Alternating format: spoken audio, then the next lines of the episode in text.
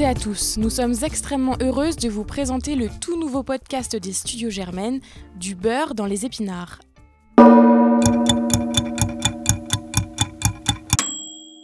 À mes côtés, Marie. Bonjour Marie. Bonjour Salomé. Alors c'est vrai qu'on se connaît avec Salomé depuis plus d'un an et on a une passion commune, c'est la cuisine et aussi le journalisme parce qu'on est toutes les deux à l'EDJ. Alors c'est tout naturellement qu'un soir, autour d'un bon plat asiatique, on a eu l'idée de lancer ce podcast. Et comme vous vous en doutez peut-être, on vous parlera de cuisine bien sûr, mais aussi de plein d'autres choses. Chaque émission sera consacrée à un plat qu'on essaiera de vous faire deviner à l'aide d'indices sur notre compte Insta, at beurre dans les épinards avec un S à la fin d'épinard. Hein. Oui, pas oublié. Alors on vous cuisinera ce plat à partir d'une recette originale ou traditionnelle. Et puis chaque émission sera aussi l'occasion de rencontrer un ou une chef spécialiste de ce plat ou de cette cuisine. Ah oui, et puis bien sûr, on vous racontera aussi notre lien personnel avec ce plat et les raisons qui nous ont poussé à le choisir. Et surtout, nous, ce qu'on veut, c'est faire une émission ouverte et accessible. On aimerait beaucoup que vous donniez votre avis sur le podcast et que vous partagiez avec nous vos idées. Alors envoyez-nous des petits DM sur Insta, on sera à votre écoute et aussi à l'écoute de vos papilles. On diffusera le plus souvent possible afin que vous puissiez préparer ces bons petits plats le week-end. Et puis j'espère que vous reviendrez vers nous euh, pour nous dire ce que vous en avez pensé ou euh, des petits tips pour améliorer même la recette. Et puis pour écouter le podcast, rendez-vous sur le site de Radio Germaine ou sur les plateformes de podcast Spotify Apple Music ou SoundCloud. Alors pour ce premier épisode, on vous parle de notre péché mignon, ce plat qui en fonction de notre humeur, de notre investissement et aussi des légumes qu'il reste au supermarché ou chez le primeur, prend un goût complètement différent. On a toutes les deux une relation bien particulière avec lui, plus que de l'amitié, on pourrait presque dire que c'est de l'amour. Aujourd'hui, on vous parle en long, en large et en travers de curry taille. On vous expliquera un peu plus tard euh, pourquoi on a choisi le curry. Donc déjà, euh, Salomé va nous expliquer euh, quels ingrédients on a choisi aujourd'hui. Alors, donc aujourd'hui, on va faire un curry vert. c'est un curry qui s'appelle comme ça parce que la pâte qu'on va utiliser est verte. J'ai acheté plusieurs ingrédients dans un supermarché euh, asiatique parce que je pense que c'est il y a certaines choses qui sont assez difficiles à trouver autre part. Donc j'ai pris du lait de coco. Euh, ensuite, euh, nous avec Marie, on a choisi de le faire végétarien, donc j'ai choisi, j'ai pris deux légumes, des pois gourmands et des aubergines qui sont toutes rondes et toutes petites. Elles ont à peu près la taille de je dirais entre une balle de tennis et une balle de ping-pong. Ensuite, j'ai pris un oignon histoire de rajouter un peu de consistance, un poivron, euh, et ensuite du basilic, du, mais c'est du basilic qui est un peu sucré. Ça s'appelle euh, sweet basil. Euh, Marie a aussi acheté de la coriandre qui va venir à la fin quand on va saupoudrer le, le, le, curry. Et aussi dans mon congélateur, là, j'ai des feuilles de citron, ça s'appelle, mais en fait, c'est pas vraiment, c'est pas des feuilles qui viennent de l'arbre de citron, mais c'est des feuilles qui viennent de l'arbre de la citronnelle. Voilà. Et puis, euh, juste pour vous préciser, on a déjà goûté cette recette. Hein. Salomé nous a déjà fait cette recette et c'était très bon. Donc, on va la, la refaire aujourd'hui. Bon, ben allons-y. Par, quoi on commence? Alors, on commence déjà par euh, quelque chose qui n'est pas du tout euh, intuitif. On va commencer par ouvrir le lait de coco et sortir l'épaisseur de gras qui est au-dessus, mettre au fond de la casserole et ça va permettre de, de, de ne pas utiliser d'huile en fait. Ça va être notre huile. Donc, on va commencer par ouvrir le lait de coco. Et puis en même temps, on va vous expliquer un peu euh, pourquoi euh, on a choisi de commencer euh, bah, cette saison par un curry.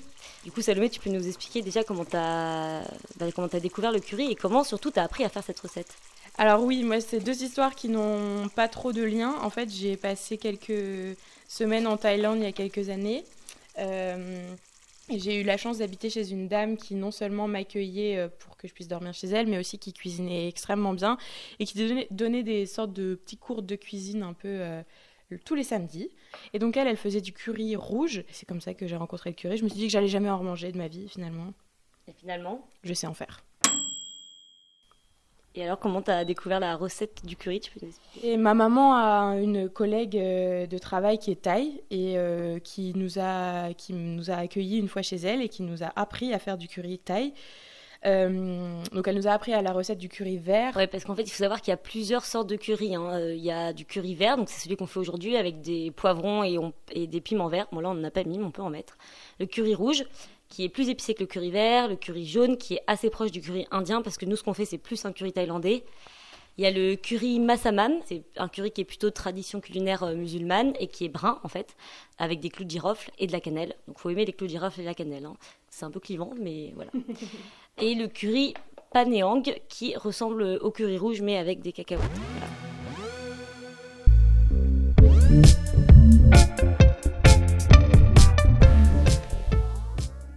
Alors pour nous parler de ce curry, on est allé voir euh, Nisuria. C'est une chef thaïlandaise qui a un restaurant Kin Kao dans le nord de Paris. Et elle nous a parlé de sa vie, de ses spécialités et surtout de comment ne pas rater un bon curry.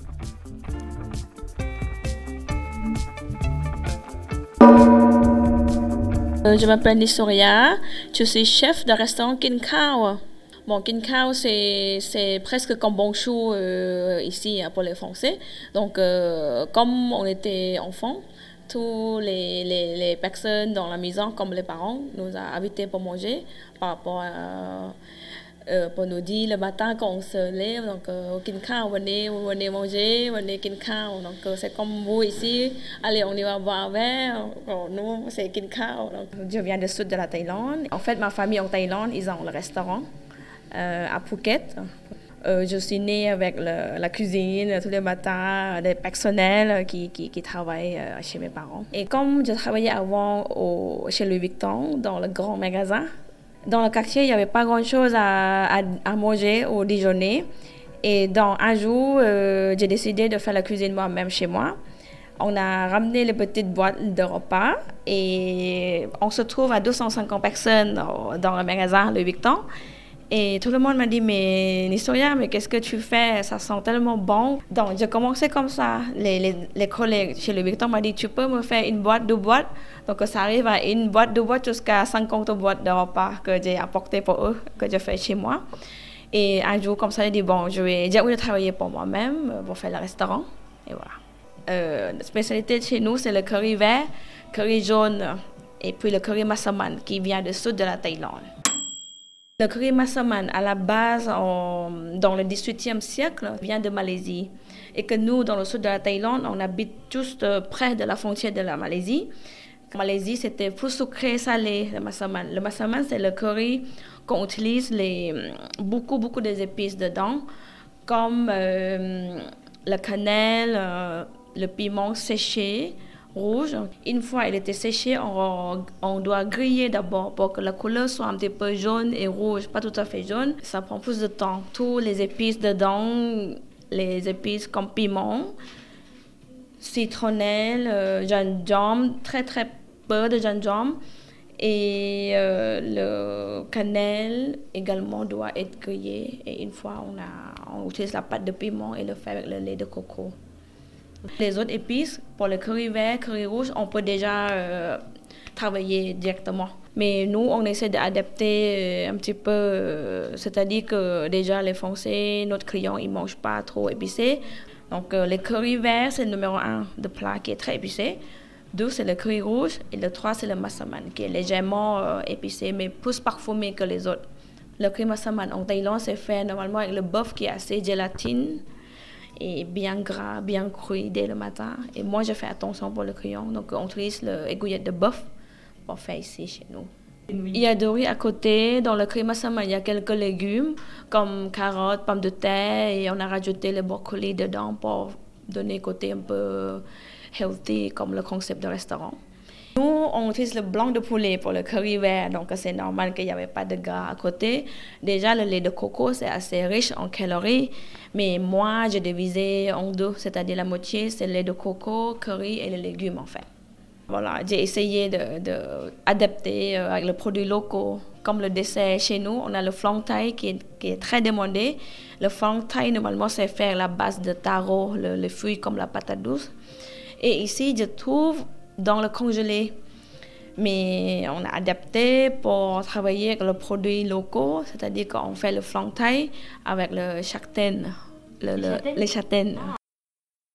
Pour la cuisine thaï, euh, le curry, ça reste original comme en Thaïlande. Juste les légumes euh, de saison qu'on utilise, les produits de, de locaux. Nous, on a notre recette à nous, qu'on n'utilise pas le produit, le curry qui est tout prêt. Et qui est tout prêt, vous voyez, dans le sachet, je trouve qu'il est moins parfumé et moins de goût pour moi. Et dans le plat thaï, il faut 5 goûts, épicé, euh, amertume, sucré, salé et pimenté. Écrasé euh, avec le, le, le mortier, donc ça prend beaucoup de temps. Pourquoi? Pas avec le mixeur On a le mixeur très très bonne marque. Mais une fois on a mixé, tout est mélangé, il n'y a pas vraiment, je trouve qu'il est moins parfumé. Quand on travaille le mixeur, quand vous écrasez quelque chose, vous voyez, là, l'ingrédient est bien écrasé et ça parfume euh, au fur et à mesure. Donc, euh, là, je commence le, les recettes pour Halloween. Et c'est quoi alors le recette pour Halloween? Là, j'ai réussi de travailler sur le curry avec les, les, les citrouilles. Donc euh, là, j'ai déjà préparé euh, la recette curry rouge avec lait de coco, poulet et citrouille. Et d'ailleurs, je vous conseille vraiment d'aller faire un tour au Kinkao, c'est vraiment délicieux. C'est vrai, c'est pas cher, c'est délicieux. Euh, Il y a des currys de toutes les couleurs, euh, enfin De toutes les formes, végé ou pas végé, tout ce que vous voulez. Ah oui, parce qu'on ne l'a pas trop précisé, mais euh, moi je suis végétarienne, donc euh, la plupart des recettes qu'on fera dans ce podcast seront végétariennes. Voilà. Merci Marie. Non, je rigole.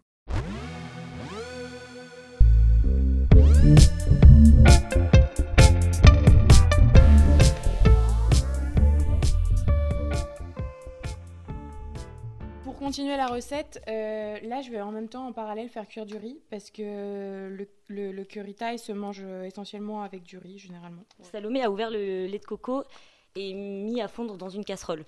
C'était le premier, la première étape. C'est la première étape.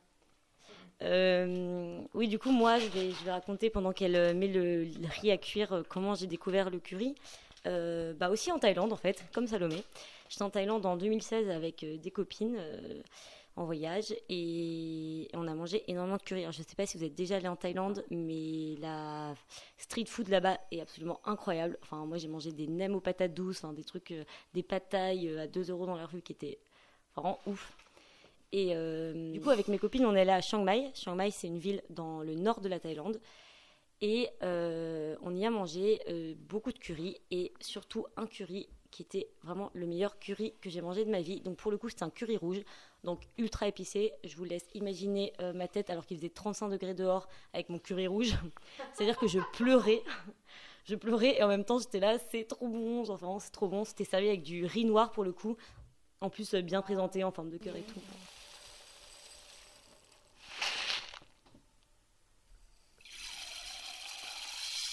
Donc Marie vient juste de mettre la pâte de curry dans le, dans le lait de coco pour que le, la base du goût, qui est donc le lait de coco et le curry, euh, prenne bien euh, tous les ingrédients qu'on va maintenant ajouter. Donc là, on va couper l'oignon et on va faire... euh, voilà, et c'est un, un oignon qui est assez considérable, il fait 300 grammes. Quand je l'ai acheté, je me suis dit, waouh, C'est un truc de ouf. il est vraiment gigantesque. Après, vous pouvez forcément adapter en fonction de vos goûts, hein, mais nous, on aime bien l'oignon. Enfin, moi, j'aime bien l'oignon.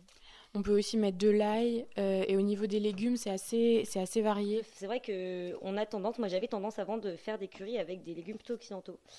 Mais euh, c'est vrai que c'est toujours meilleur euh, quand vous prenez les légumes bah, un peu asiatiques qu'ils font euh, en Thaïlande. quoi.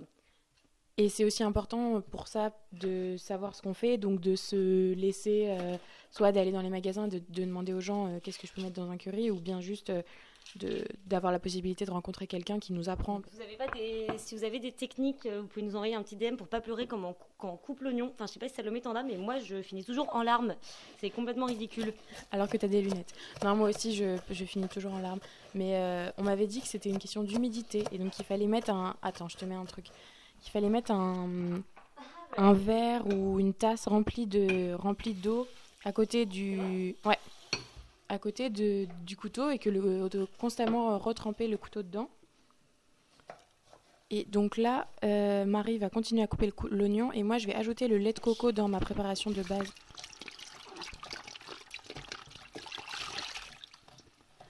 Voilà, donc là j'ai mis une brique entière, donc c'est un litre de lait de coco dans ma casserole. D'ailleurs, si vous l'avez pas vu, si vous avez Netflix, euh, je vous invite à aller voir le documentaire qui s'appelle Street Food. On n'est pas sponsorisé par Netflix, hein. on aimerait bien, mais peut-être plus tard. Mais il y a un documentaire qui s'appelle euh, Street Food Et c'est 8 ou 9 épisodes sur la street food dans plein de pays, en particulier en Asie. Et le premier épisode se passe justement à Bangkok, enfin en Thaïlande. et ils expliquent que la street food, c'est absolument partout. Vous sortez le soir, vous avez des petits magasins, des, petits, des petites roulottes qui vendent des, des, des sortes d'énems, des patailles, du curry, enfin, tout ce que vous voulez. Il y, a, il y a des sortes de soupes, euh, je me souviens plus du nom, mais des soupes à la citronnelle ultra bonnes. Le documentaire, donc, ils expliquent que l'année dernière, le gouvernement thaïlandais a décidé de réguler ces marchés de rue parce qu'ils disaient que c'était, ils les appellent des parasites. Euh, ce qui est un mot un peu fort parce que ça fait quand même partie du charme quand on va en Thaïlande, quoi. Et d'ailleurs, euh, Salomé, elle a eu euh, un témoignage d'une femme thaïlandaise dessus. Voilà, c'est ça. C'est la même dame chez laquelle j'ai habité quand j'étais là-bas. Et en fait, elle m'expliquait que très peu de Thaïs, euh, du moins à Bangkok, cuisinaient eux-mêmes, puisqu'ils avaient un accès quasi illimité à toutes sortes de plats traditionnels.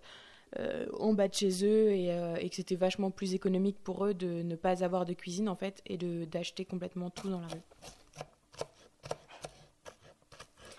Alors, pour juste reprendre la recette, là, je viens d'ajouter un élément qui, quand on mange, on ne le sent pas, mais qui est assez important, c'est de la fish sauce. Ça sent bon, hein, ça commence à sentir bon là. Et après, on va rajouter un peu les légumes. Alors d'ailleurs, euh, petit tips, euh, la pâte de curry, c'est assez épicé en général, surtout le curry vert, je vous l'ai un peu expliqué tout à l'heure. Bon, encore plus le curry rouge. Mais euh, si, donc, si vous aimez pas trop épicé, je vous conseille de prendre peut-être plus du curry jaune. Si comme moi ça, ça vous fait euh, un peu pleurer euh, comme un bébé, euh, sachez qu'il ne faut pas boire d'eau quand on mange quelque chose d'épicé. Surtout pas, il faut manger du pain ou du riz blanc, mais surtout pas boire d'eau parce qu'en fait ça soulage sur le moment, mais après ça revient, la douleur revient en pire.